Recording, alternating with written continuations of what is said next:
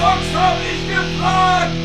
Herzlich willkommen bei Ob du zockst, habe ich gefragt. Der einzigen und besten Podcast-Show über Spiele, die so alt sind wie unser Humor. Mein Name ist Robert hier aus Potsdam und wie immer mit dabei der einzige Grafiktriebtäter, konsolige Sachverständige und Träger des Spielen-Nobelpreis aus Leipzig, Paul. Hallo Paul. Hallo Robert.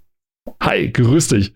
Wir lesen immer noch die Next Level 2000 1 bis 2002, also 2000 Ausgabe 1 und 2002, die letzte ihrer Art von cultmax.com, die äh, uns netterweise zur Verfügung gestellt haben, dadurch, dass sie existieren und es zum Download anbieten. Also wir haben keinen Kontakt selber mit diesen Leuten. Noch nicht. Wir, wir widmen diese Ausgabe Ray Raymond Allen Liotta, der vor drei Tagen äh, leider verstorben ist. Die Cineasten kennen ihn unter anderem, unter anderem, er hat einige Filme gemacht, aber unter anderem kennen ihn die Cineasten als den Darsteller des Henry Hill in Goodfellas, 30 Jahre in der Mafia, hatte er bei uns als Untertitel. Die GamerInnen kennen ihn möglicherweise als den Sprecher von Tony Versetti, heißt er, in GTA Vice City, ne? Genau. Ja. Also, als den, also falls ich den Namen jetzt gemördert haben sollte, den äh, Hauptdarsteller von, von GTA Vice City, den er dort die, die Stimme geliehen hat. So. Dem sei diese Folge heute hier gegönnt. äh, gewidmet, nicht gegönnt. Gönnen kann er sich das jetzt nicht mehr. Gönn dir Mit der die. Gönnung hat er, der gönnt sich, der gönnt sich jetzt richtig, ne? Genau. Ja, gönn dir hart. Geboren in Newark, New Jersey. Also das billige New York. Sorry, also es ist so, ist so, ne? tut mir leid. Wenn Leute, die sich New York nicht leisten können, die gehen nach New Jersey, das ist so. Das liegt direkt Ei, nebenan ei, und ei, ja, das, meine Güte. Ende Strich drüber, das war's.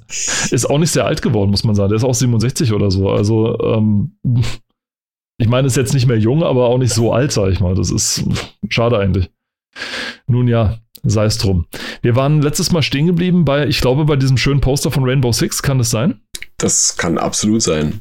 Genau, und haben wir dann noch über Rayman 2 The Great Escape für den N64 gesprochen oder nicht? Äh, ich glaube nein.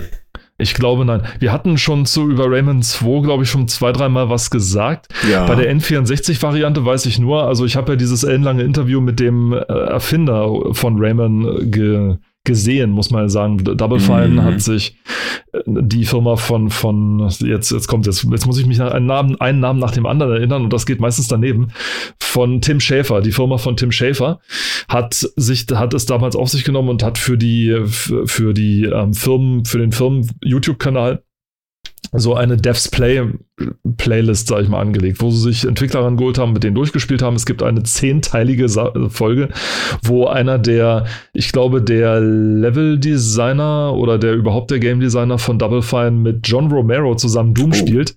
Großartig. Und ihn erzählen lässt. Und es ist eine ganz tolle letzte Folge, die ist, glaube ich, ich weiß nicht, wie lang die ist, 40 Minuten oder sowas, wo die beiden, und dann guckst du nach, sind 10 Minuten, ja genau, ich und mein, ich und mein Gedächtnis die, wo ähm, die, wo er, also nicht John Romero, sondern der andere, dessen Namen ich nicht mehr weiß, einen der Levels aus Bioshock, weil er selber bei Bioshock zum Beispiel der Umgebungsdesigner oder der Leveldesigner war und jetzt bei Double Fine arbeitet, hat der dann für, äh, für John Romero mit der Doom Engine den einen Level aus Bioshock nachgebaut. Und zwar Ah. war das dieser, dieser, äh, äh, ich stotter mir hier einen zurecht, ey, das gibt's überhaupt nicht. Nein, es gab einen sehr biologisch angehauchten Level, wo die äh, Tennenbaum, die Wissenschaftlerin zu Hause war. Da Mhm. standen eine Menge Bäume rum und so weiter. Ich weiß nicht mehr Mhm. genau, wie der Level hieß, da gab's einiges. Und hat eben gezeigt, dass er so mit der Doom Engine das nachgebaut hat und hat dann John Romero das sozusagen gezeigt und alles und äh, es ist fantastisch. Also auch sowas, was John so dabei erzählt, was so über Design ist, über Level-Design, was sie sich so dabei gedacht haben und so. Auch äh, wie, wie stark die Doom-Leute inspiriert waren von, von Disney oder von, beziehungsweise von den Disney Park-Designern, wie sie es angelegt haben. Also wie man mit Umgebung Geschichten erzählt, tatsächlich. Mhm. Teilweise sogar ohne, dass die Leute es merken. Und er hat, ich glaube, Walt Disney nochmal zitiert, weil er wohl mal gesagt haben soll, die Leute erkennen Qualität, selbst wenn sie nicht mit dem Finger drauf zeigen können, woran es liegt. Mhm.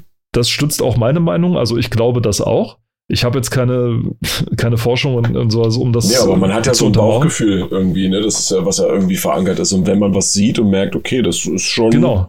qualitativ hochwertig, egal ob das jetzt was Materielles ist oder nicht. Ja, oder man hört etwas, ne? Und man weiß, okay, es klingt gut, aber ich kann nicht sagen, woran es liegt, ne? Das du ist nimmst so, es wahr, ja, aber genau. du weißt nicht jetzt genau, es liegt jetzt Und daran, das, dass das, das, ist ja auch, das ist ja auch ein Aspekt, der im, im Marketing ganz groß aufgegriffen wird. Richtig. Immer wieder, ne? Also. Und in den Disney-Parks haben diese Leute, die die äh, Attraktion designen und das Ganze, die haben ja einen eigenen Namen, die heißen Imagineers. Also Mhm. als Wortklauberei zwischen Imagine und Engineer. Großartig. Und da hat er ein ganz konkretes Beispiel gemeint. Ich weiß nicht mehr genau, welche Attraktion das war oder welche Umgebung das war. Es gab so einen Art Marktbereich oder irgendwie sowas, wo in der Mitte, wo in der, der Mitte so einer, ja, wie so eine Art roter Wegzeig war. Also ein Mhm. ganz langer Streifen, der so komplett einmal durch das Ding geht. Und in diesem roten Streifen war so eine merkwürdig geformte brauner, breiter, brauner, breiter Streifen drin. Also ein etwas kleinerer äh, Streifen, der war so braun, der war so, so zickzackmäßig. das und war der die ganze Scheiße, die Disney über die Jahre weggesperrt hat, die dann da lang geflossen ist. Du bist mit Scheiße und Fließen echt dicht dran. Das war nämlich früher die Kanalisation oder wo die Kanalisation früher verlaufen ist, tatsächlich. Und da haben die das sozusagen da drin eingebaut, um zu symbolisieren, okay, hier ist so die, die Kanalisationswege gewesen und so weiter.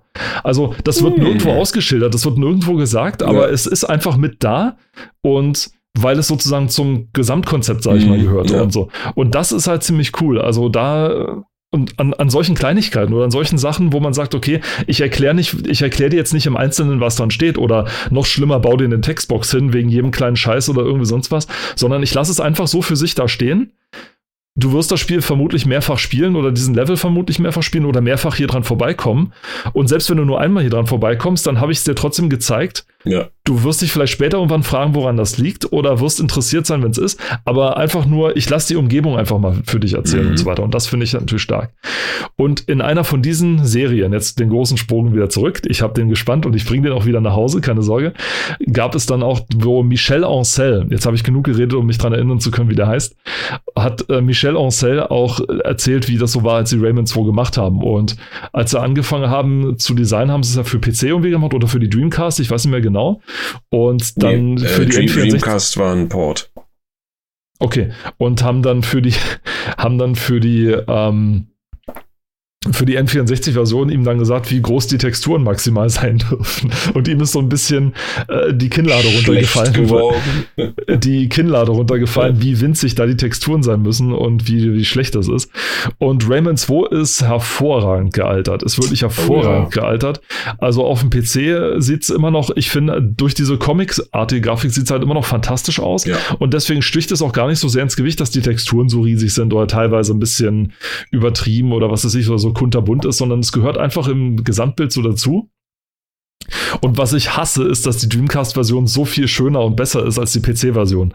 Also, das ist wirklich, es ist ja wirklich so. Also, ich habe Ja, die Dreamcast-Version. Game, Game, Gameplay-technisch, weil du ja ein, ein Pad benutzen kannst, ne? Oder einen Controller in dem Fall. ne? Ja, ich habe es Paul schon gesagt, ich bin mit dem Pad nicht gar so gut wie mit der Tastatur. Da musste ich mich erst dran gewöhnen und ich bin noch nicht so richtig dran gewöhnt. Was aber Rayman 2 in der Konsolenversion, zumindest für die Dreamcast, wesentlich besser gemacht hat, waren also erstmal, es sind, erstmal ist es Sprachausgabe mit drin. Also mehr Sprachausgabe als Mhm. sonst wie. Also der Erzähler im Intro erzählt plötzlich was und ich so, wieso, wieso höre ich was? Warum muss ich hier keine einfache Textding lesen, wie ich es auf der PC-Version mache, sondern wieso höre ich das jetzt? Das ist ja voll unfair. Und dann hast du was gefunden oder achso, okay. Also, nee, nee, alles gut. Ich, äh, Paul ist nur gerade, Paul ist nur gerade aus dem Bild verschwunden, deswegen. nee, ich, äh, ja, alles gut. Und dann das zweite ist, da gibt es am Anfang diesen, diese Szene, wo du mit Rayman zum ersten Mal zwischen diesen beiden Wänden, sag ich mal, hochgehen musst oder sowas, ne? Wo Ja. du dich zwischen die Wände klemmst und dann Genau. hochgehst. So der, der erste Stolperstein übrigens für viele Spieler, die nicht verstanden haben, was sie jetzt machen müssen, war ein bisschen unfair, weil es wird einem auch Nicht unbedingt nicht, erklärt. Ja. Nicht unbedingt, also es wird einem kurz gesagt, was man machen muss, aber man kann sich da schwer verhaken, wenn man nicht genau weiß, was, was gemeint ist. Und das ist in der Dreamcast-Version, läuft man da plötzlich durch so eine mit Schmetterlingen besetzte Blumenwiese, die alle hochgehen, Ja. sobald man da durchrennt. Das sieht so großartig aus und ist so fantastisch, obwohl das so billig eigentlich ist gemacht ist, aber es sieht so toll aus. Und du hast in der Dreamcast-Version auch diesen, äh, diese, diese, ähm, ich weiß nicht, war die in der PC-Version auch mit dabei? Diese, äh, an derselben Stelle, wo ist oben so ein, so ein pinkfarbener Lumen, diese, so, so ein Ring, ja. so ein Ring, den du, an dem du dich lang schwingen Ja. kannst, wo du in so eine Extrawelt reinkommst, die auf der Dreamcast war. Und ich bin mir nicht sicher, ob die auf dem diese- PC auch war. diese- oh, Das ist die Welt von den, äh, äh, Glowbox, diese Glowbox-Welt, ja. Da weiß ich, das weiß ich auch gerade nicht mehr. Ob die, ob es die. Ich habe es vorhin über GOG geladen, ich muss mir nochmal gucken. Und Also es ist, es ist so, dass es die Dreamcast-Version allgemein hin als die beste Version gilt, insgesamt. Also sie hat auch ihre Schwächen, aber sie gilt allgemein hin als die beste Version. Ich verstehe auch genau wieso. Also Ja. es ist wirklich, wirklich großartig gemacht. Ich glaube, das kommt daher, weil dasselbe Team halt ein bisschen mehr Zeit hatte, auch die, Mhm. das Level, sag ich, die, oder die fertig zu designen und so Ja. weiter. Und da war einfach dann mehr Platz, um das ein bisschen aus, ein bisschen mehr auszureifen, ein bisschen mehr da, ein bisschen mehr zu machen und so weiter. War schon cool. Ich weiß nicht, ob du jemals die N64-Version gespielt hast oder mal gesehen Nee, hast. also gesehen ja, aber ich habe sie nicht gespielt. Also ich Also stelle es mir auch sie auch. schwierig vor. Ich habe es gesehen auch und ich kann es nur, also das ist so die, ich meine, sie haben das Beste aus dieser Notlösung rausgeholt, aber man merkt die Limitierung des N64 Mhm. bei so einem Spiel dann doch schon Also sehr, ich sehr meine auch stark. generell, was den Controller angeht. Also alle, die die Konsole kennen, wissen, dass der N64 jetzt nicht gerade die intuitivsten und ergonomisch besten, äh, geilsten Controller hatte. Ja. Also, Das Batman-Zeichen so ein bisschen so zum, zum Anfassen. naja, den, den Dreizack des Todes. Den Dreizack des Todes tatsächlich. Ich muss aber dazu sagen, ich weiß nicht, ich hatte ihn zweimal, dreimal in der Hand und das war, da war ich auch sehr, sehr Mhm. jung. Und wenn du in der Zeit, sage ich mal, wo du tatsächlich dann so ein Ding hast wie zum Beispiel Super Mario oder sowas oder Mario Ja. 64, dann fällt das gar nicht so stark auf, weil du tatsächlich, also erstens, weil die Kinderhände erstens Mhm. etwas kleiner sind. Ja. Das ist das erste. Und das zweite ist, du brauchst zum Beispiel das D-Pad, was ganz links außen ist, brauchst du ja gar nicht, sondern du brauchst dann nur die, den Analogstick in der Mitte. Aber das ist halt die Sache. Ähm, dieses D-Pad, ne, also das, das war in dem Falle ja fast schon überflüssig. Aber es gab ja Spiele, äh, die Elemente hatten, wo nur das D-Pad und nicht der Controller funktioniert hat oder so. Ne? Also der, der Joystick, ja. Und der, gen, generell das, das Konzept oder dieses das Design von diesem Controller war rückblickend eigentlich ein mega Schuss in den Ofen. Ne? Also äh, die, die Nachfolgerkonsole der GameCube hat's dann ja besser gemacht. Da wurde dann, äh, da wurden dann auch die, die gelben C-Knöpfe, die, die DC-Buttons, wurden dann auch durch einen äh, Stick ersetzt, wobei ich sagen muss, dass das vielleicht nicht unbedingt die eine Verbesserung war, aber äh, zum Beispiel der Z-Trigger, der auf der Unterseite im mittleren Griff von dem N64-Controller war, an dem Mhm. man ja auch nur rankam, wenn man wirklich diesen, diesen Arm oder diesen, diesen Griff vom Controller in der Hand hatte, äh, der wurde halt zum Beispiel beim GameCube-Controller dann oben rechts als äh, Schulterknopf ähm, äh, umgelegt quasi. Und das viel, viel besser. Ja, also wirklich viel besser. Und du hast ja vor allen Dingen auch, das darfst du nicht vergessen, auch beim N64-Controller zwei Schulterknöpfe, L und R. Ja, Mhm. und an L kamst du nur ran, wenn du halt weg vom Joystick zum D-Pad gegangen bist an den Griff. Ja, dann wurde es ekelhaft tatsächlich. so, ja. und das ist halt, pff, das, das war halt echt nicht cool. Aber gerade bei Rayman, ja. wo du das wirklich gebraucht hast, ich weiß nicht, wie es auf dem N64 realisiert wurde, aber du, es gab bei Rayman 2 gerade diese, ich glaube, eine, nein, nicht ich glaube, ich weiß es, dass die gab, aber ich weiß nicht, ob es der, der L, äh, der L-Button war, Mhm. Wo du quasi dich die Kamera hinter Rayman festgesetzt hast und dann Rayman Seitwärtsschritte nach links und rechts gemacht Ja, doch, hast. das War ist so genau, das, also, das, die, äh, dieses äh, Anvisieren ist das. Ja, genau. Und das- Und wenn, wenn du das beide gedrückt hast, wenn du beide gedrückt hast, dann konntest du aus der Ego-Perspektive. Ego-Perspektive, genau, ja. Und äh, da- das ist da genauso gewesen, ne? Und dann, äh, dann stelle ich mir das echt schon ekelhaft vor mit dem Ja. Analogstick auf dem N64-Controller und dann auch noch so. Also Ja. ich habe sehr große Hände, ich habe sehr lange Finger. Mir käme, bei mir wird es noch gehen einigermaßen, aber sogar ich würde mich ärgern, dass ich sage, also das ist ganz schön umständlich gelöst. Ja. Vor allem im Kampf. Also ich meine, gut, Rayman kämpft jetzt nicht so häufig im, im, in dem Spiel, Mhm. sondern nur so mal sporadisch, aber trotzdem, das wird mich nerven. Dann würde ich jedes Mal so, ach nee, nicht schon wieder und so weiter. Es kann, so natürlich, es kann natürlich auch sein, dass in dem Fall dann das D-Pad zum Greifen kommt und du dann eine Mhm. etwas abgehacktere Ego-Perspektive hast. Ja. Und äh, diese Funktion ist vor allem dann wichtig oder dann ganz cool, wenn du kurz mal die Kamera wieder hinter Rayman justieren willst. Du Ja, kannst die Kamera ja. zwar einzeln um Rayman herum drehen, das geht zwar, aber du, es ist wesentlich, äh, sag ich mal, schneller, einfach nur diese Taste zu drücken und dann zipp, geht die Kamera sofort hinter Rayman, also wesentlich schneller. Und äh, das geht halt dann ziemlich doof.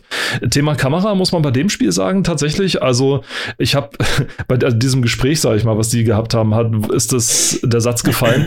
es, niemand versteht eigentlich, wie man Kamera macht. Man macht es jedes Mal aufs Neue und macht dieselben Fehler jedes Mal wieder. Und tatsächlich ist da sehr viel Wahres dran. Es äh, ist bis heute nicht so richtig den Designern so richtig klar, wie man das mit der Kamera bei einem äh, 3D-Spiel tatsächlich lösen soll, wenn es in die Third-Person-Perspective geht.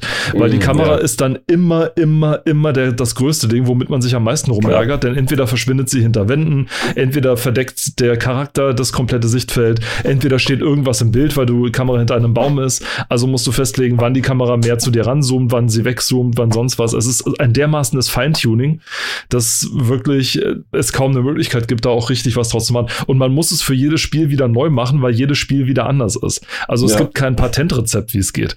Tomb Raider 3 oder Tomb Raider hat damals eine einfache Lösung gefunden, indem sie einfach die Kamera steif hinter die, hinter die, ähm, hinter die, hinter Lara gesetzt hat. Das heißt, die Kamera ist absolut zum, zum äh, Spieler, sagten, sagen, Ja. sagen wir mal so.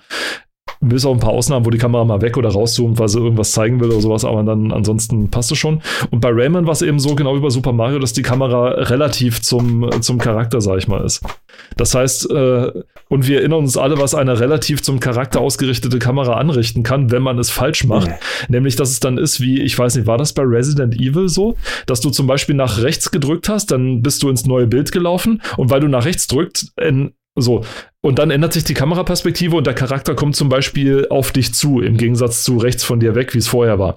So, weil du aber immer noch denselben Knopf gedrückt hältst, bleibt, der- rennt der Charakter weiter in die Richtung. Dann lässt du kurz los, drückst in dieselbe Richtung nochmal und dann orientiert er sich wieder an, am Bild oder so. Ich weiß nicht, ob das da so ist. Also ich meine, du hast da diese, klar, du hast dort diese fixen Kamerapunkte, Ja.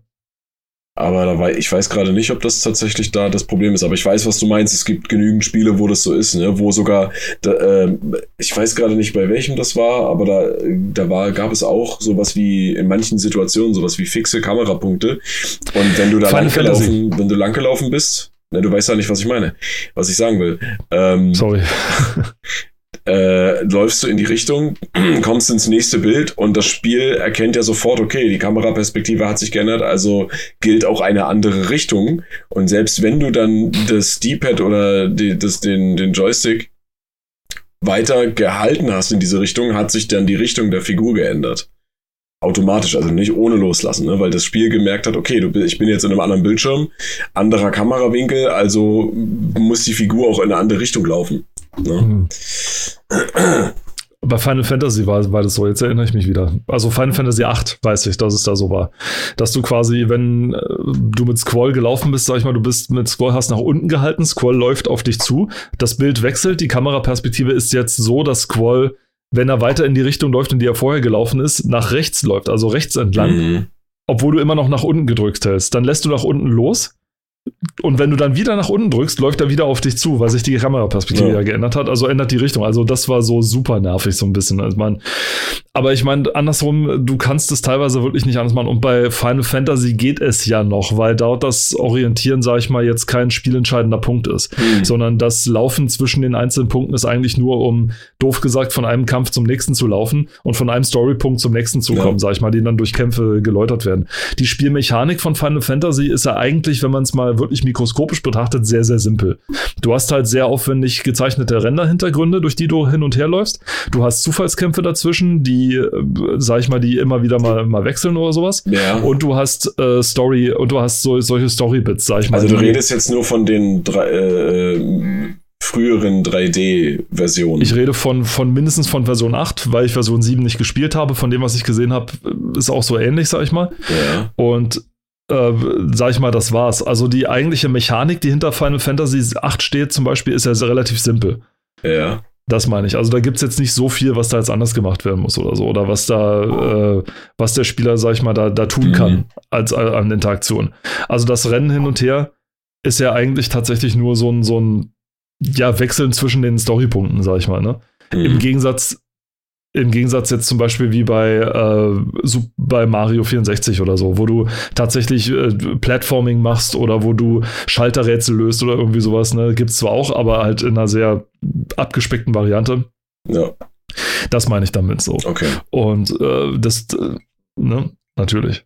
Dass es kein äh, einfaches Spiel ist, Final Fantasy 7, 8 und so weiter, oder überhaupt die Final Fantasy Serie, das äh, will ich überhaupt nicht, um Gottes Nee, Willen. nee, Nein, das nein, ist, nein, so, so habe ich das auch nicht aufgefasst. Alles klar. Nein, aber Rayman 2 war tatsächlich also ein verkannter Meilenstein, schon fast, muss ich dazu sagen. Denn es hätte sehr viel schiefgehen können bei Raymonds erstem 3D-Versuch, muss man ja auch sagen. Das war mhm. ja so mhm. in den in der Pubertät der 3D-Grafik, möchte ich mal fast sagen. Oder in der anfänglichen Pubertätsphase, ja. muss man ja nochmal dazu sagen. Das war irgendwann 2000 kam das raus oder so für, für ähm, PC oder 99 sogar. Weihnachten 99, glaube ich, wie so viele andere tolle Sachen. Mhm. Und ja. da hätte eine Menge schiefgehen können, auch was die Spielbarkeit anbetrifft und so weiter. Aber tatsächlich ist es äh, ein sehr, sehr gutes Spiel geworden. Dadurch, dass sie es extra simpel gehalten haben, ist es auch gut geblieben. Nur, ob man es halt in der N64-Version spielen muss, vielleicht aus also, nostalgischen jetzt, Gründen. Jetzt, so. wo man, jetzt, wo man ja. die Wahl hat, würde ich wahrscheinlich sagen, nein, auch nicht aus nostalgischen Gründen, weil man da exakt dasselbe und vielleicht sogar auch ein besseres Spielerlebnis äh, nicht nur Ergebnis, sondern Erlebnis, auch anderweitig haben kann. Also jetzt mal abgesehen von Emulatoren, aber auch auf der Original-Hardware, ja, finde ich, muss man nicht machen. Also wenn man jetzt Sammler ist, also Sammlerin ist, äh, kann ich verstehen, dass man sich das vielleicht dann anschaut oder zuschafft, also zuschafft, zulegt, ja. Aber man muss es dann nicht spielen. Weil, wie gesagt, also es gibt nicht viele Spiele äh, insgesamt, bei denen der Nintendo 64 Controller hilfreich ist. Ja, also ist tolle Konsole, super, super tolle Spiele, aber die Steuerung ist halt, ja, wenn man, wenn man einmal drin ist, geht's, aber ach, nee, es ist, es ist schwierig. Also, Hassliebe, Hassliebe äh, äh, trifft es tatsächlich sehr gut. Bei Emulatoren musste ich gerade so an Emulgatoren denken und ich weiß nicht, wieso. Das liegt, liegt, ja nur ein paar äh, Buchstaben auseinander, ne? Die, ja, tatsächlich. Äh, ja. Ähm, es gab dann ja noch einen Nachfolger, über den wir noch, über den wir anders mal sprechen und vor allem, wie, wie qualitativ der so war zum im Gegensatz zum zweiten Teil oder mm. anders, wie anders der war. Und ob das jetzt gut oder schlecht war, da hat wahrscheinlich auch wieder jeder seine eigene Meinung. Aber äh, nun gut, dann so, ansonsten wird das hier eine Rayman-Folge schon fast einmal komplett. Dann müssen wir. Who cares? Who cares? Einmal eine Rayman-Spezialfolge. Dann auf der nächsten Seite haben wir den üblichen Sexismus, der oh, ja, als, als Werbung. Ich wollte ihn eigentlich überspringen. Ja, ich, ja, deswegen, also, ja, wir überspringen auch. Ich, ich muss nur unten sagen, äh, UEFA, es geht um nur um das Spiel UEFA Striker und ich weiß nur jetzt aus eigener Erfahrung, dass Striker tatsächlich der Angriff ist, also der Stürmer beim Fußball. Mhm. Wusste ich vorher nicht. Die Fans wussten das wahrscheinlich, ich wusste es nicht. Aber nun ja, das war auch das Einzige, was ich da dazu dieser Werbung dann zu sagen habe. Ja, also Auf der nächsten Seite ist auf der nächsten Seite haben wir dann Ready to Rumble Boxing und ich musste tatsächlich erfahren, ja. dass dieser Spruch Let's get ready to rumble ja. sich von Michael Buffer sich pat nicht patentieren hat lassen, aber Michael Buffer eine Wortmarke da drauf hat.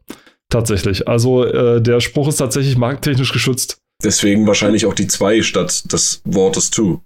Möglicherweise. Und ich meine, wenn Buffer sein Okay gegeben Let's hat, dann. Get ready to rumble! Genau das. Wenn du das öffentlich so äh, sagst, sagen würdest, könnte er theoretisch dich darauf verklagen, dass er sagt, halt, stopp, das ist Aber nur, wenn er hinter dir steht. nur, wenn er hinter dir steht. Aber ja, ähm, gut, es sei ihm gegönnt. Es gibt wenige, sag ich mal, Ansager, die tatsächlich so lange im Geschäft waren wie er. Ich weiß noch nicht, wie viele Sachen du gesehen hast, wo er tatsächlich live mit dabei war. Man hat ja am Anfang sogar Wrestling-Matches noch von Michael Buffer ankündigen lassen. Das fand ich ganz super großartig. Gut, super gut, Na, warum nicht? Das fand ich ganz großartig. Also, ähm, ich meine, es hat so ein bisschen, ich meine, wenn es irgendwie zum Showsport gepasst hat, dann bei so einem ja. Showsport wie bei Entertainment-Sport, wie bei Wrestling, ja, wenn er dann irgendwie Hulk Hogan, ja, hier, tonight, he is the, the uh, reigning, defending champion und so weiter. Das ist the so, Undertaker! Ja. ja, doof war es dann halt, wenn er irgendwie so einen, so einen merkwürdigen, so einen Wrestler mit einem merkwürdigen Namen oder das war es ankündigen musste oder sowas. Das war dann halt ein bisschen schwer. Ich meine, Hulk Hogan kriegst du noch locker über die Lippen, ja. The yeah. Giant kriegst du auch noch, also John The Giant, ja. Cena! Oh, das wäre das wär ja sein Ding gewesen. Yeah. Ja, das The Invisible John Cena. ja, genau. Und jeder hat gerade diese Geste mitgemacht. Und super jeder gut. hat diese ja, Geste mitgemacht. Und ich meine, äh, jeder seiner, jeder seiner Spezialaktionen ist ein Synonym fürs Runterholen. Das ist total, total genial, ne? Sein, seine Spezialstation ist der Five-Knuckle-Shuffle. Nee. Also, das ist einfach nur. Das, Weißt du- und nur so ein Scheiß. Aber Ja. we- weißt du, weißt du, mal, mal noch ein kurzer Seitenhieb. Ähm, wo, Ach, die woher, Kinder wieder. Ach du woher Scheiße. diese okay. Geste, diese, diese Geste von John Cena kommt? Hat das aus Deutschland? Mit hier, du spinnst Was? oder sowas? Nee, nee, nee, nee, nee, tatsächlich nicht. Es ging, äh, der Hintergrund war tatsächlich irgendwie, äh, was, äh, wie auch immer man das beziehen möchte, aber äh, es ging um Superkräfte, ja, so geheime Superkräfte. Und äh, sein Bruder hat irgendwann mal, als er noch, also als er ganz am Anfang von seiner noch nicht existenten Wrestling-Karriere stand, ähm, ging es irgendwie um, um Unsichtbarkeit oder so. Und du brauchst einen Move. Du brauchst halt eine Power und du brauchst einen Move, den, an dem man dich festmachen kann. Und irgendwie hat ihm mal einer gesagt, dass, dass das eine gute Bewegung wäre. So nach dem Motto, du kannst mein Gesicht nicht sehen. Und, äh, ich komme gerade gar nicht mehr klar. Weil er hat das mal in so einem Video selbst erzählt. Also guckt Super. euch das mal an. Also wenn, wenn ihr, äh, wenn John Cena, äh, das ist so, das ist so ein cooler Typ. Das ist so ein genialer Mensch. Der ist so humorvoll und witzig. Ja, wir hatten, Robert und ich hatten nämlich off, äh, off Mike vorhin schon mal äh, eine Diskussion über Humor und Witz. Ähm, also er ist humorvoll und witzig. Und äh, ja, also genialer Mensch. Aber egal, back to Ready to Rumble Boxing. Er hat von Anfang an verstanden, dass man am besten im Wrestling-Geschäft weiterkommt, wenn man Vince äh, McMahon nur möglichst weit in den Hintern kriegt. Und ähm, ja, äh, deswegen ist er auch so ein bisschen der Ziehsohn, sag ich mal, von ihm sein, wenn man das so will. Ähm, davon abgesehen, äh, scheint er tatsächlich ein cooler Typ zu sein. Ich kenne ihn nicht persönlich. Ich weiß es Mhm. nicht, wie es ist, wenn die Kameras weg sind oder wenn die Mikros ausgeschaltet sind. Keine Ahnung. Es ist noch so nichts durchgedrungen. Ob das jetzt an NDAs liegt oder daran, dass er wirklich ein cooler Typ ist, weiß ich auch nicht. Ähm, Gehen wir mal es vom drum. Besten aus. Gehen wir mal vom Besten aus. Man ist ja so lange unschuldig, bis die Schuld bewiesen ist. Vollkommen richtig. Und da hört man ja tatsächlich nur Gutes und ich kann das auch durchaus bestätigen. Also ich habe ihn auch sehr gerne geguckt, früher, als ich noch aktiv Wrestling verfolgt habe. Mhm. Ich habe ich hab Wrestling schon, sogar schon so lange verfolgt. Liebe HörerInnen, die jetzt nach 2008 geboren sind oder sowas oder nach 2010, die können sich gerne mal John Cena angucken, bevor er sein Gimmick, bevor er sein jetziges Gimmick oder sein langjähriges Gimmick dann bekommen hatte. Da war er nämlich Rapper. dann war er Stimmt, so eine, ich habe da mal da war was er so eine- Oh Gott. ich weiß nicht, er war entweder, ich bin, ich komme immer noch nicht hinter, ob das eine Parodie gewesen sein soll oder ob das tatsächlich so, ob er damit in echt so durchgegangen wäre, weil äh, gerade so, wenn diese, gerade so dieser Gangster-Rap so in die Szene und so weiter oder diese Art, sich, sich zu kleiden, da wusstest du nie, ist das jetzt eine Parodie auf das Eigentliche oder ist das jetzt ernst gemeint oder irgendwie sowas. Ich meine, da bin ich nie dahinter gekommen. Ich war schon immer auf der Rockseite, deswegen war ich da nie so Experte drin. Ja. Und jetzt, wo ich dich habe, kannst du ja Und, vielleicht naja, was dazu sagen. Also ich äh, bin ja jetzt kein Experte von John Cena, ne? Also das Aber nicht. von Rap. Von, von Rap. Also ich kann mich nur erinnern, dass ich mal gesehen habe, dass, äh, oder auch äh, in, im Rahmen eines Videos mit ihm, dass es darum ging. Ähm, ich weiß aber nicht, äh, also er hat, er hat tatsächlich eine Zeit lang mal wirklich verfolgt, aber ich, ich glaube nicht, dass es eine Parodie ist. Also es ist schon ernst gemeint gewesen von ihm, ja. Aber das war, hatte halt keine Zukunft. Ne? Ich kann mich nur noch daran erinnern, es gab eine schöne, äh, eine, einen schönen, wie nennt man das, eine, eine Promo oder sowas von, wo sie quasi so, so eine Interaktion mit einem Fan gefaked haben draußen. Also wo er draußen reinläuft und an den Fans vorbei und Autogramme gibt und Ja. einer der Fans sozusagen irgendwie äh, macht so ein Call-out, also ich weiß nicht, ob er ihn so beleidigt oder irgendwie gegen und John Cena freestylt ihn dann und disst ihn dann so ungefähr dabei. Und das wirkt so, das ist wirklich, das ist wirklich Unterhaltungsgold. Also weil Ja, es so peinlich ist, weil es wirklich, das hat so ein bisschen was von Dschungelcamp, ja. Weil du guckst dazu und es ist wirklich wie, es ist wirklich wie sich zwei verprügelnde Omas, weißt du, du, du kannst nicht weghören, es geht Ja. nicht und du willst auch irgendwie nicht, du weißt, dass es, du siehst, wie schrecklich es ist, auf der anderen Seite willst du irgendwie nicht weghören, weißt du, weil du denkst so, es ist so, so cringeworthy, es ist der Das Wahnsinn. ist, das ist genauso cringeworthy wie die Tanzkarriere von Jean-Claude Van Damme. als Background-Dancer? du erinnerst dich? Nein, leider nicht. Nicht? Okay. Nein. Es gibt Aber da, jetzt es weiß ich, gibt wo er den Splits her hat. Jetzt es weiß ich, wo er den gibt, Split ja, her ja, es gibt da ein paar tolle Videos, wo er auch als Background-Dancer in irgendwelchen Musikvideos zu sehen ist und es ist gar nicht mal unpeinlich. Ähm, ich kann mir durchaus vorstellen, dass der mal eine gute Figur als Background-Tänzer oder sowas gemacht hatte oder hätte. Denn, sag ich mal, die Dehnbarkeit hat er von seinem Kampfsport, den er ja tatsächlich selbst, den er ja Ja, tatsächlich ja. beherrscht. Das Also darf man ja auch nicht vergessen, das ist das ja nicht ein ist Faker hart. oder sowas. Das ist echt hart, was der drauf hat. Er kann es wirklich und vor allem in welchem Alter er das noch kann. Also ich meine, ich will jetzt hier nicht sagen, hier alte Leute können es nicht mehr, aber es ist einfach so, mit der Zeit und mit dem Alter gibt irgendwann der Körper halt immer weiter nach. also irgendwas lässt immer nach, egal wie gut du im Saft stehst. Das ist einfach so. Aber der Typ hat irgendwie, es gibt da so ein Video gesehen, wo er Conan 56 war oder sowas und wo er immer noch irgendwie, ich meine, diese, diese Taekwondo- und Karatekämpfer müssen sich ja ständig, äh, wenn die es einmal gelernt haben, die, die siehst du ja ständig irgendwie bei jeder Gelegenheit mal kurz so, so einen so einen Move machen oder sonst was. Und Ja. dann siehst du ihn halt mal, wie er so einen Overhead-Kick, weil der geht irgendwie so einen Markt entlang, so mit einer Kamera hinter ihn, wie er irgendwie so einen Overhead-Kick macht. Einfach nur, um sich so in Übung zu halten auf so ein Marktstanddach oder sowas. Und das war Mhm. irgendwie, keine Ahnung, so ein Kopf höher und er kommt mit seinem Fuß immer noch höher als sein, als nochmal eine Kopfhöhe über seinem Kopf. Ja. Also, das sieht schon echt, und da denkst du, wow. Also, ich, ich kenne 30-Jährige, die nicht so, so gut in Form sind wie der Typ. Ja, das ist irre.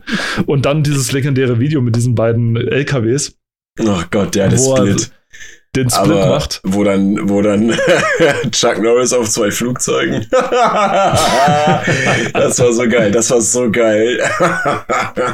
Aber das mit den Aber- LKWs, das war schon echt krass. Also so das diesen, war krass. das, das wirklich so zu machen, ne? Also Respekt. Ich bin, ich habe immer, ich habe immer ganz lange gedacht, das ist CG. Also das ist irgendwie äh, gemacht, oder sowas. ja. Aber es muss wohl tatsächlich so gewesen sein, dass die es wirklich, wirklich so gebracht haben. Ich meine, mit einer, deswegen wird extra vorher eingeblendet, also das ist eine abgesperrte Strecke, das sind zwei, das sind Profis da, Ja, das sind Dinge ja, und so weiter. Bitte macht das nicht nach. Ne, es gab doch, es gab ja auch ein Video dazu äh, für, für, für die Vorbereitung zum Training. Gab es, glaube ich, mal ein Video auch davon. Muss ich mal suchen, also ist bestimmt super interessant. Ja. Okay. Von Jean-Claude Van Damme über John Cena, über Michael Buffer zurück zu Ready to Rumble Boxing. das wir nicht gespielt haben und deswegen darüber dir wir das nicht sagen können. Äh, was, wir was, das was, was, was, was, was? Hast Sorry, du gerade gesagt, was wir nicht gespielt haben? Das du wäre kannst jetzt der also, ultimative Abschluss. Das wäre also. jetzt der ultimative Abschluss gewesen, weißt du, wenn du, wenn wir Also, so lange drüber echt. gebadert hätten. Das ist ja wir- Te Teasing, äh, das ist ja Edging. Das ist ja Edging, was du hier machst. Ist es? Kommen wir nicht zum Abschluss? Na, offenbar nicht. Wenn du sagst, wir haben es nie gespielt, gehen wir weiter. Also ich habe es nicht gespielt. Hast du es gespielt? Ja, ich hab's gespielt auf der Aha. Dreamcast. Na dann hau mal raus. Ja, es ist mega witzig, ist ein geiles Boxspiel. Warum ist das ein mega witziges, geiles Boxspiel? Also du hast äh, überzeichnete Figuren, du hast ähm, äh, sehr, wie, wie soll ich sagen, also es ist trotzdem sehr authentisch irgendwie, ne? Ich meine, gut, die, die Leute, die im Hintergrund zu sehen sind, das Publikum, das sind halt alles so 2D-Sprites irgendwie. so, Bitmaps, so ein bisschen. ja, Waffe, ne? ja. Aber ähm, äh, das, das ist ja schon der äh, der, der, der zweite Teil, ne? Es gab ja schon einen Teil davor, deswegen heißt er auch Ready to Rumble. Ach nein. Ja, ja. Und Also ist ein schlechter Wortwitz. auch. Ist ja mega stark. Ähm, und ich habe das auch immer nur, also ich habe es ja natürlich nie selbst gehabt, weil ich hatte nie eine Dreamcast. Ich habe das Mhm. auch immer äh, unter anderem auf, auf diesen, ähm, oh, wie heißt es gleich? Naja, bei, bei diesen äh, super, äh, nicht Supermärkte hier, du weißt schon, Einkaufszentren, wo dann Mhm. irgendwo bei Mediamarkt oder bei irgendwo diese, diese Konsolen standen, wo ich halt auch unter anderem Soul Calibur und so gezockt habe. Und das, oder oder Crazy Taxi. Äh, Und das war halt auch ein Spiel davon. Und das habe ich auch immer gerne gemacht. Ich habe seitdem nie wieder wirklich ein Boxspiel angefasst, aber äh, das war halt so das, das einfach super witzig. Es ist schon eher auf ein jüngeres Publikum abgerichtet, das auf jeden Fall. Aber äh, es, es, es hat halt einfach Spaß gemacht. Und du konntest natürlich auch so Power-Ups äh, sammeln, so wenn du richtige Moves gehabt hast. Und dann konntest du am Ende so einen fetten Monster-Move machen noch. Und äh, ja, dann gab es noch irgendwie so eine so Trainingssequenzen, sieht man hier auch auf diesem einen Screenshot in der Mitte, ne, mit Gewichte stemmen hier, pumpen, ne? Mhm. Ja, und es gab eine, äh, ja, so eine, so wie eine First-Person Perspektive, so Ego-Perspektive. Ist jetzt aber nicht so praktisch gewesen. Also ist so ähnlich wie auf der Wii Sports, wenn du da auch Boxen spielst. Habe ich nicht gemacht. Nee, aber da, gibt's, gibt's, gibt's, gibt's ja auch und das kannst du auch aus der Ego-Perspektive machen, so, also fast. Du bist dann so leicht durchsichtig und die Kamera ist sehr nah an deinem Hinterkopf. Ah. Ja, also richtig dumm. Ähm, genau, aber ich kann es eigentlich nur, wenn man so ein kurzweiliges, nettes äh, äh, Hau drauf Spiel haben möchte, kann man das eigentlich sich mal gönnen.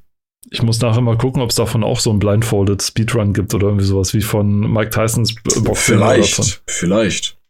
Oder von Superboxing, das gab es auch für den Super Nintendo und so. Wo ja. du so äh, transparent von denen gesagt hast, das war ja auch bei diesem Boxing-Spiel für die Super Nintendo damals. Ja. So, dass du, also natürlich nicht so äh, schön wie hier.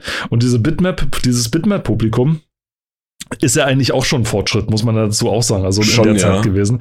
Denn äh, das war ja bei FIFA zum Beispiel auch nicht anders. Also da hattest du dann auch irgendwann, als es dann tatsächlich 3D war, dann hattest du, also bei FIFA 97 hat sich das Publikum noch gar nicht bewegt. Dann hattest du, dann hattest du wirklich solche Stufenführer, solche Stufen dann im, im Stadion sehen, wo einfach nur die Leute drauf geklebt waren und dann so äh, ist gar nichts weiter passiert.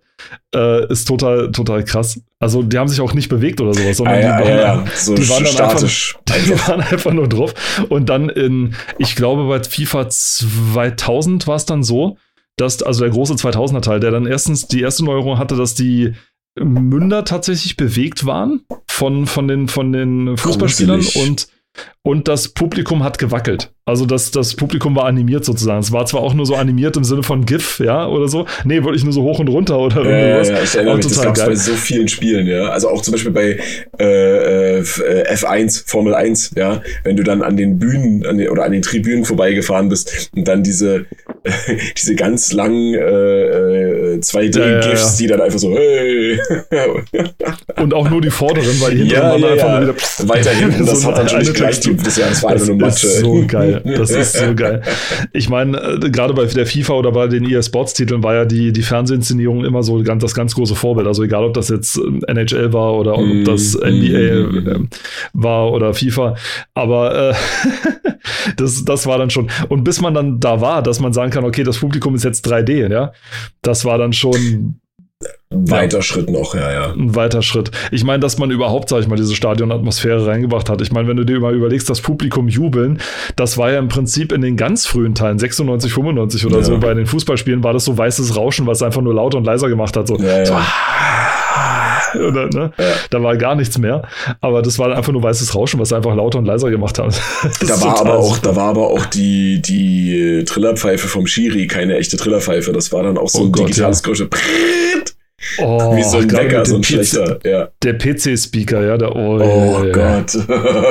da hatten es die Leute mit Konsole schon wesentlich besser, weil die, glaube ich, sogar mehrere weil die dann teilweise einfach wesentlich bessere Soundchannels dann hat oder eine eigene Soundkarte tatsächlich ja, ja. im Gegensatz ja. zu anderen. Die berühmten, ja, ja.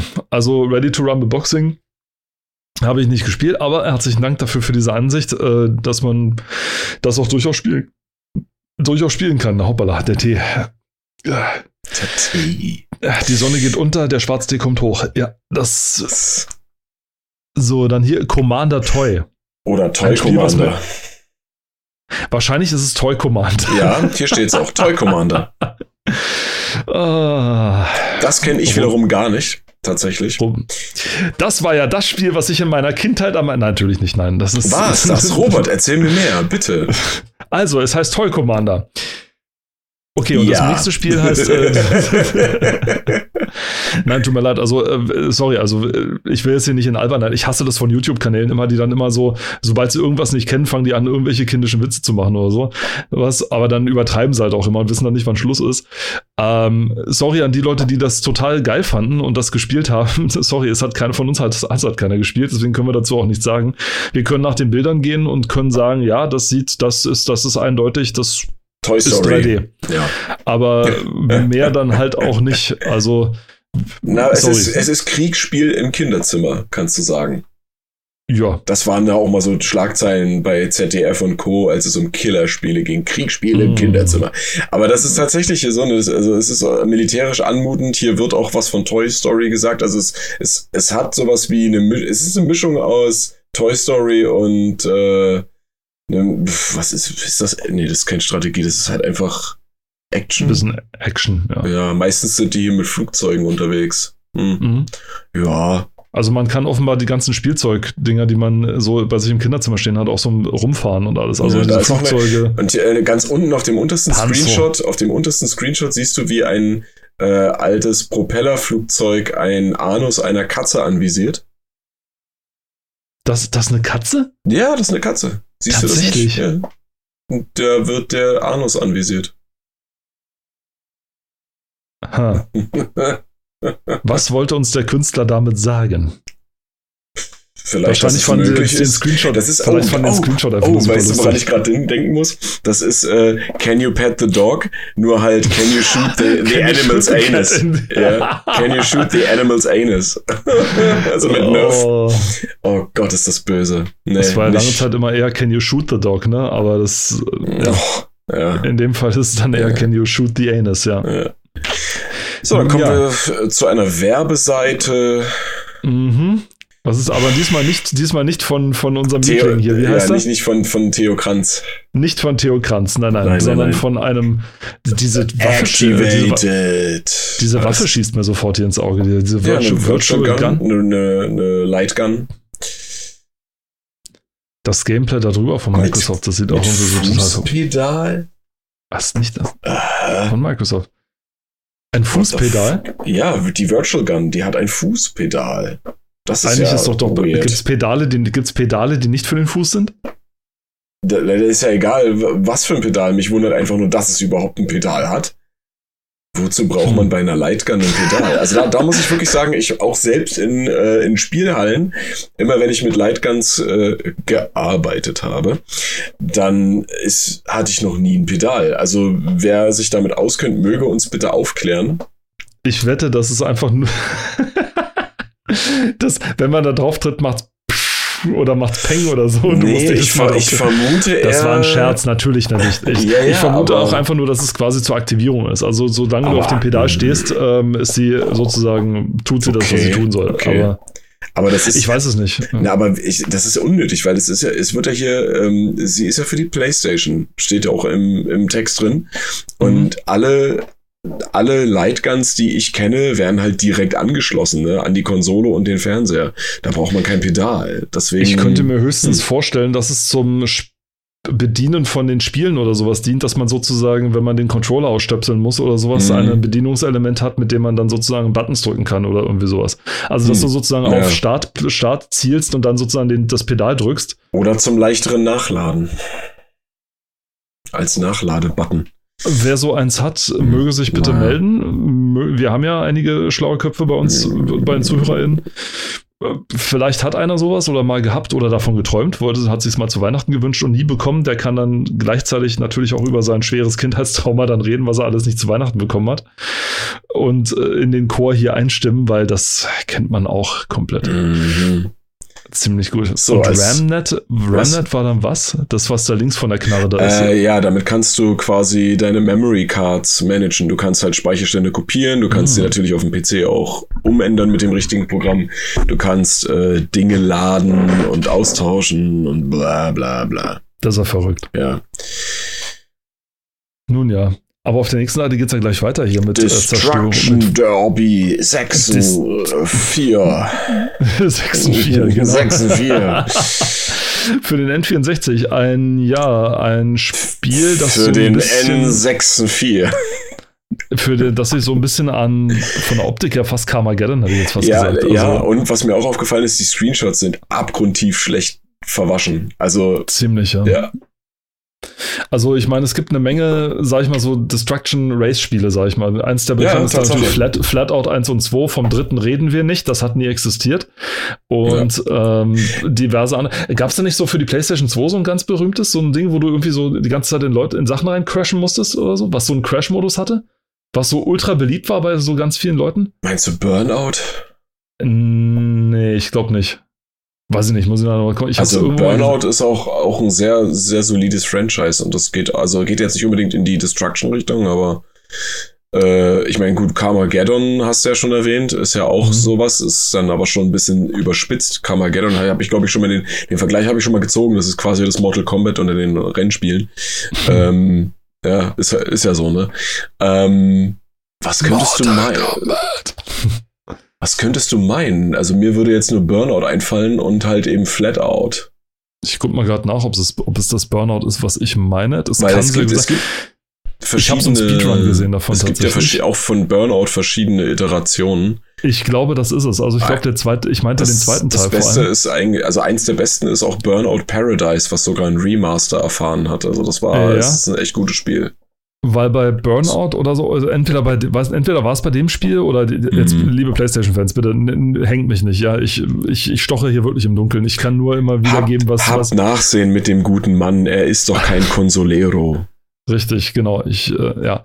Und da gab es zum Beispiel auch wohl so einen Modus, wo man dann möglichst viele Punkte bekommen hat, wenn man einen möglichst spektakulären Unfall gebaut hat. Also man hatte tatsächlich Ja. sein Auto so und dann gab es, keine Ahnung, 30 Stages oder sowas. Dann ging das Ding los und dann war eine Kreuzung in der Nähe und wenn du auf dieser Kreuzung dann möglichst viel Schaden gemacht hast, indem du Ja. zum Beispiel eine, eine schöne Kettenreaktion ausgelöst hast, gab es wesentlich mehr Punkte und so weiter.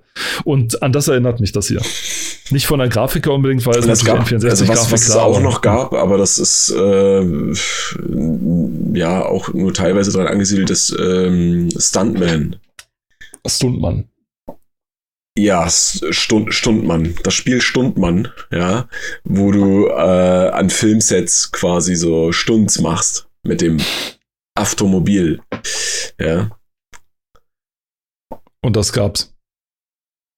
Wer hat das gemacht? ja, das Looking gab's. Looking Glass? Looking Wer- Glass, Looking wer? Glass Studios arbeitet zurzeit parallel an zwei weiteren N64-Rennspielen. Tatsächlich, guck mal nach oben. Das Destruction Derby ist von Looking Glass. ja, steht da. Steht Krass. Psychno Okay. Psygnosis und Looking Glass Studios. Also Genau. Psygnosis und THQ als, äh, naja, hier als? Her als Hersteller äh, äh, Ja. betitelt, was irgendwie nicht. Das ist mir in dem Magazin schon aufgefallen, dieses Wort. Das passt da nicht so hin, aber ja, okay. Nicht so wirklich.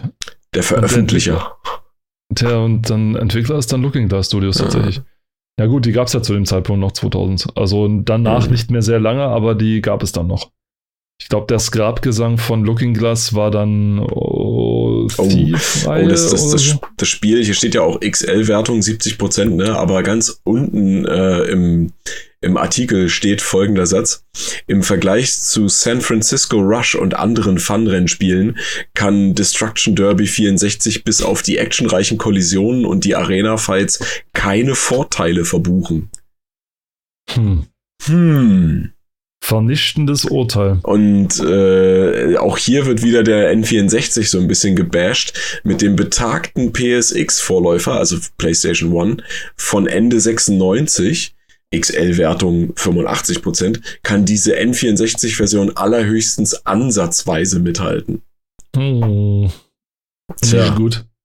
Nicht Das Ding war tatsächlich, gut. Looking Glass gab es tatsächlich nur noch bis Mai des, dieses Jahres von, von aus der die Zeitschrift ist tatsächlich. Im Mai wurde es dann aufgelöst.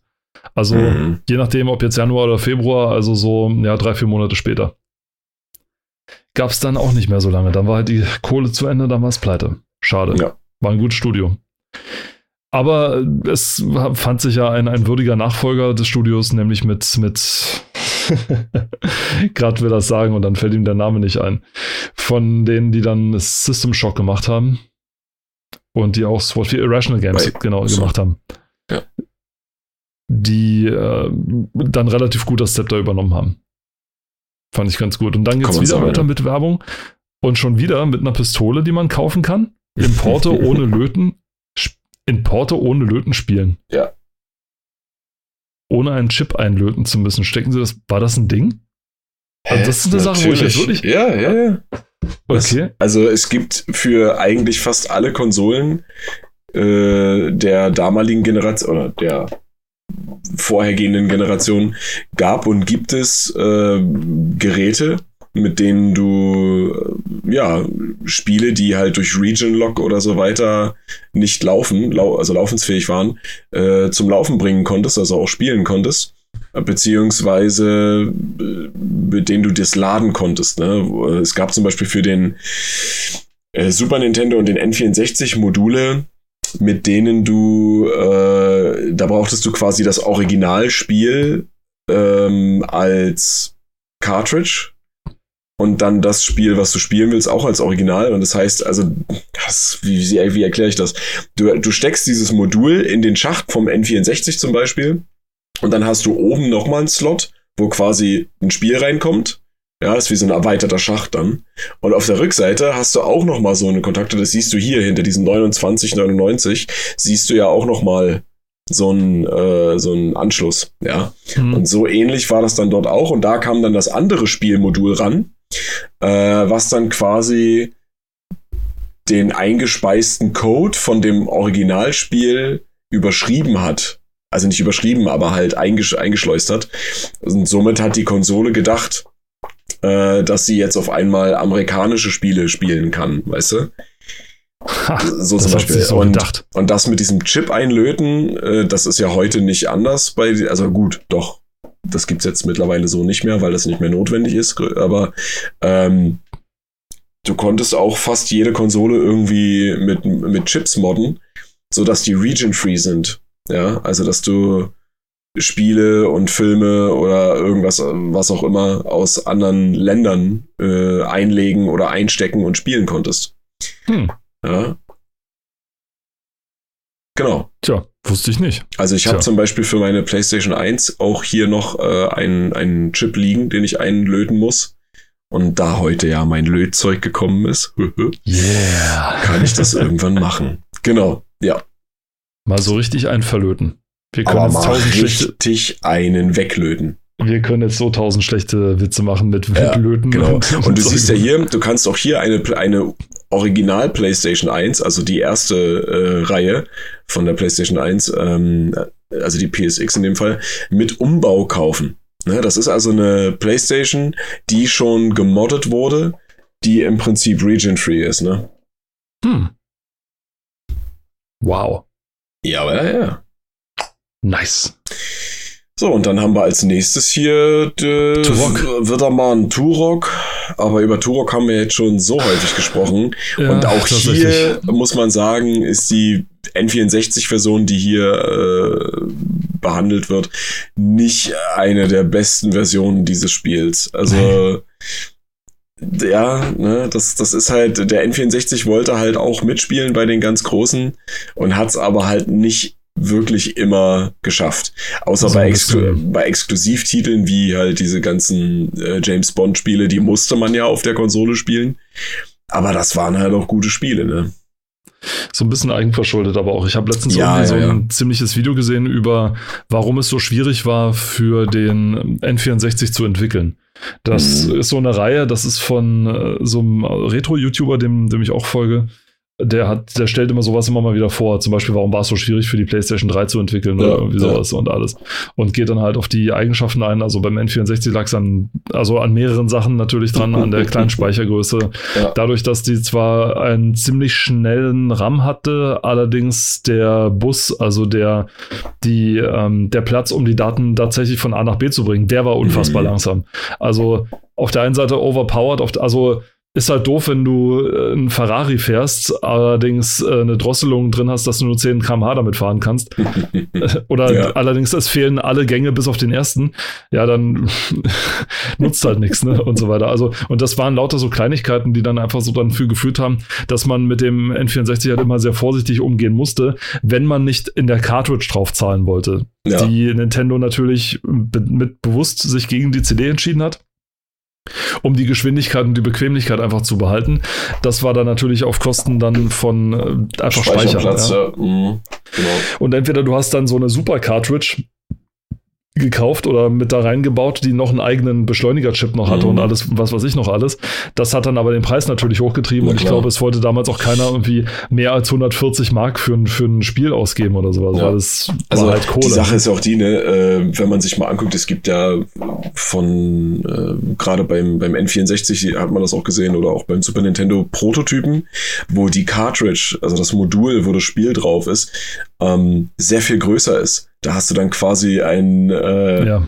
ein ziemlich hohes Modul aus dem Gerät rausragen, ja, weil das ist natürlich nicht nur, da ist ja nicht nur das Spiel drauf, äh, da wird, da muss ja auch ein bisschen mehr Technik drin sein in diesem Modul, damit man darauf schreiben kann, damit daraus gelesen werden kann, ähm, damit dort verschiedene Modi eingestellt werden können. Es gab auch Prototypen von Spielen, die hatten so eingebaute Schalter, um verschiedene Modi zu aktivieren, so on the fly, ja, dass man das nicht quasi erst, okay, wir haben die normale Version, jetzt müssen wir das Modul rausnehmen, müssen jetzt äh, den Speicher löschen und dann wieder neu flashen, was raufmachen und die eine andere Version, um die dann zu testen, ne, dass man halt hin und her schalten kann. Das sind äh, speziell angefertigte, die kriegt man so halt nicht, außer wenn man mal Glück hat irgendwo bei Sotheby's oder so.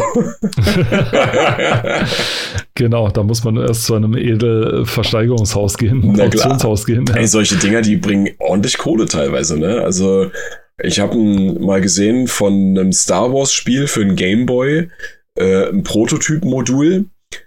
Äh, das, das hat sich jetzt nicht wirklich unterschieden äußerlich großartig von einem normalen Game Boy-Modul, ne? Aber äh, da war halt irgendwie so ein unveröffentlichter Prototyp drauf. Und da wollten die auch schon, oh Gott, bei eBay irgendwie um die 50.000 für haben. So, ne? Also, naja. Ja. Ich bin auf dem nächsten Ding so ein bisschen hängen geblieben. Auf Rocket Robot on Wheels. Oh Und vor allem an dieser Schraube mit den Augen. Oh Gott, Robot on Wheels. Das klingt so ein bisschen. Oh, da, da, das, das löst bei mir gleich wieder so, so ganz gemeine, schlechte Gedanken aus. Ja. Ach Gott. Es war wohl auch nicht so der große. Na, wo, warte mal, Excel 90 Prozent steht hier. Naja, immerhin. Also offenbar hat es äh, gut funktioniert, auch wenn es halt so, so ein typisches äh, Jump'n'Run war. Aber oh, der, hier auf dem Screenshot. Hm, jetzt will Troll gelben Drops. Und unten drunter dann, na gut, Troll, sollst du deinen Drops bekommen. Ich gebe nicht auf, auch wenn du noch weitere Kleinigkeiten haben willst, damit ich endlich weiterkomme. Also das mhm. berühmte, ich muss Gegenstände ja. sammeln, damit es im Spiel weitergeht, ja. Gut, äh, wer ist denn. Ähm, oh, Sucker Punch.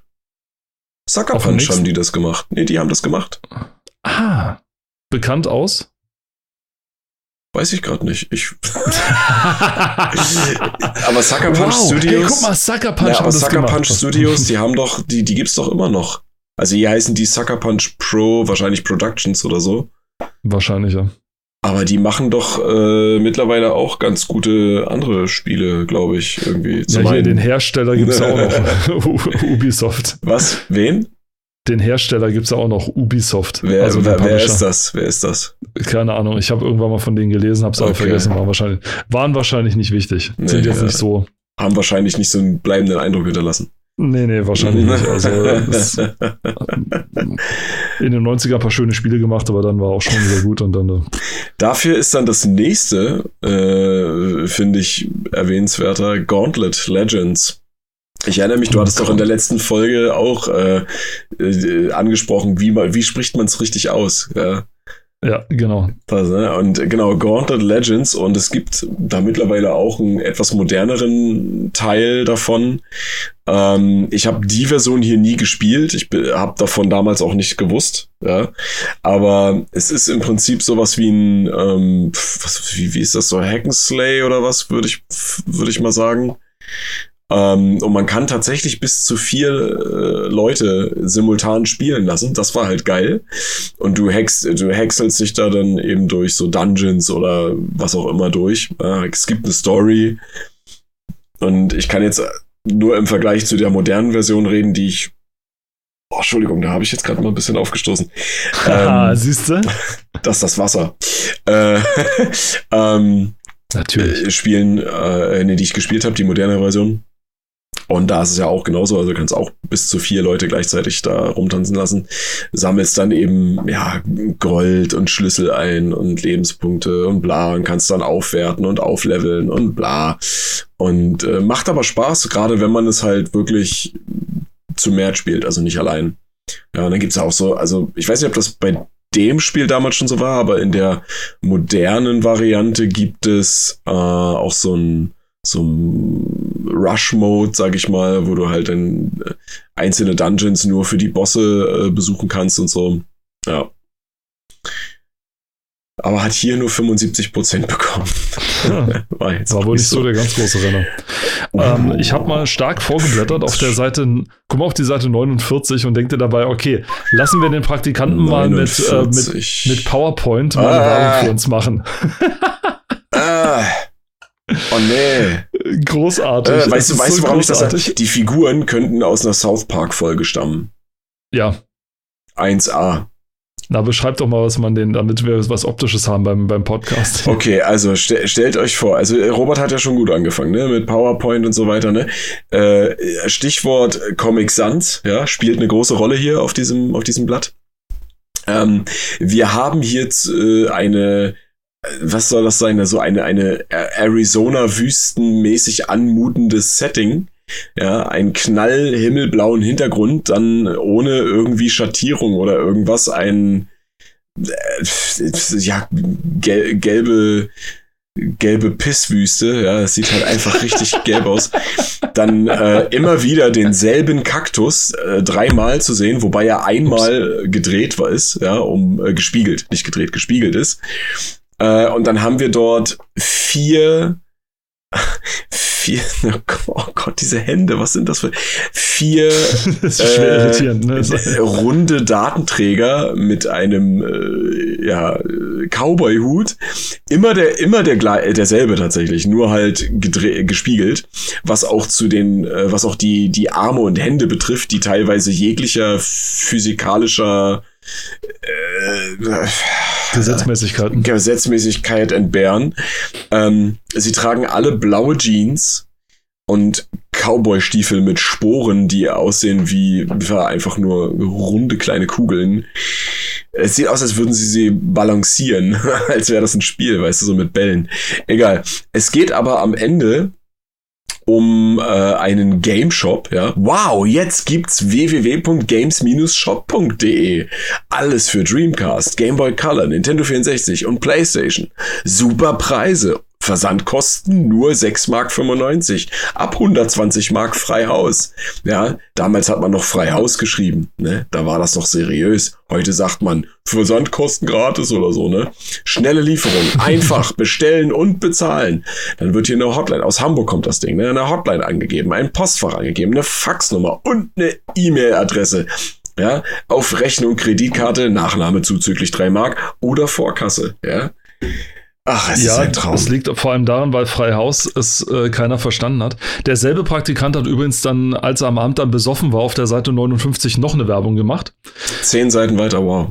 Ja, ähm, vielleicht kann ich inzwischen Ach, sagen, also, vielleicht kann man inzwischen sagen, Freihaus hat jetzt nicht zwangsläufig was mit den Kosten, mit den Versandkosten zu tun, sondern das hatte, hat den Sinn, das gibt es ja immer noch, nur es hat halt keiner verstanden. Und äh, Freihaus und Abwerk bezeichnen nur den, äh, den Gefahrenübergang sozusagen. Der, ja, ja, das ähm, ist ja richtig. Also, ne, ähm, die, die und Sache nicht ist unbedingt halt, die Kosten.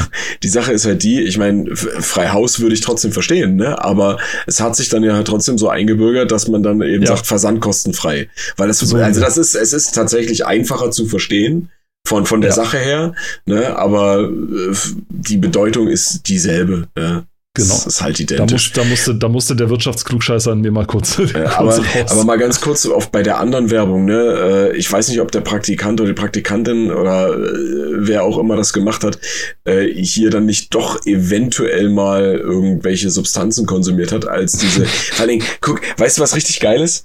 Abgesehen davon, dass, dass also man sieht hier äh, eine Karikatur, sage ich mal, sehr freizügig, mhm. äh, ein, ein, einer, äh, eines Porträts, ja, einer, einer männlich anmutenden Figur äh, mhm. mit einem Auge, was ungefähr so groß ist wie eine Melone und das andere ist so groß wie eine Erdnuss im Verhältnis. Aber was richtig geil ist, ne, das ist ja, hat ja alles, ist ja alles, äh, folgt ja einer Linie. Aber selbst in dieser sehr überspitzt gezeichneten Karikatur, ne, gibt es einen Fehler. Und ich rede nicht davon, dass die Augen ungleichmäßig groß sind, sondern guck dir mal den Ohrring an und was eigentlich hinter dem Ohrring sein müsste. Äh, oh ja. Da hört, der, oh da, ja. da hört das Gesicht oh einfach auf der, der Kieferknochen, oh der da hochgeht, ja. Der, der hört oh, einfach auf. Schlecht. Der hört einfach ist auf. schlecht. Ach Leute, wenn ihr das sehen könntet. Vielleicht könnt ihr es ja sehen, weil ihr gerade das Magazin auch äh, aufgeschlagen habt. Ihr habt es abgestaubt oder auch von cultmax.com ruhig geladen. Kultmax Coupon, Coupon, Coupon. Der Kultmax Coupon. Na klar. Kultmax Coupon jetzt 10% Abzug auf Die schlechte Zeitschrift, Witze. heißt, die Zeitschrift heißt Next Level 2000 und ist die Ausgabe 1.2. Das ist die einzige Ausgabe, die 2000 haben, denn danach gab es das Heft nicht mehr. Wunder, oh Wunder, warum, wenn die dann solche, wenn die Anzeigenabteilung solche Sachen ja abdrucken möcht, ähm, müssten. Deswegen lasst, lasst es dieses Schlusswort für diese, für diese Zeitschrift sein, die sich so in unsere, die sich so in unsere Herzen nun äh, gespielt hat Ach ja. und für 2000 zur Verfügung war. Wir hätten eigentlich alleine schon mit dem PlayStation-Teil nochmal drei Folgen füllen können. Und zwar mit jedem einzelnen Spiel, was da beschrieben ist. Also äh, mit, mit, mit Fear Effect, mit Grand Theft Auto 2, mit Dino Crisis, mit Action Man, mit, mit Spyro 2, mit Jade Cocoon und was weiß ich was, Crash Team Racing. Bei Jade Cocoon dachte ich zuerst, dass es eigentlich Final Fantasy 7,5 ist, weil es so ein bisschen aussieht. Aber äh, ja, das liegt einerseits an der PlayStation-Grafik und dann natürlich daran, dass es ein Japaner-Rollenspiel ist. Also ja, äh, ist. Äh, das entbehrt nicht einer gewissen Ähnlichkeit natürlich. Mhm. Aber nun gut. Wir bedanken uns ganz recht herzlich fürs Zuhören. Hoffen, ihr seid auch beim nächsten Mal wieder mit dabei. Wir würden uns natürlich freuen. Denkt auch mal dran, kultmix.com mal vorbeizuschauen. Da haben die auch mal immer eine schöne Zeitschrift, wenn man ein bisschen so in alten Magazinen blättern möchte, wie wir das beide mal machen und dabei grenzenlos abschweifen. Grenzenlos. Immer wieder. Dankeschön fürs Zuhören. Seid auch beim nächsten Mal wieder dabei. Bis dahin sagen Tschüss aus Potsdam, der Robert. Und tschüss aus Leipzig, der Paul. Macht's gut. Ciao. Tschüss.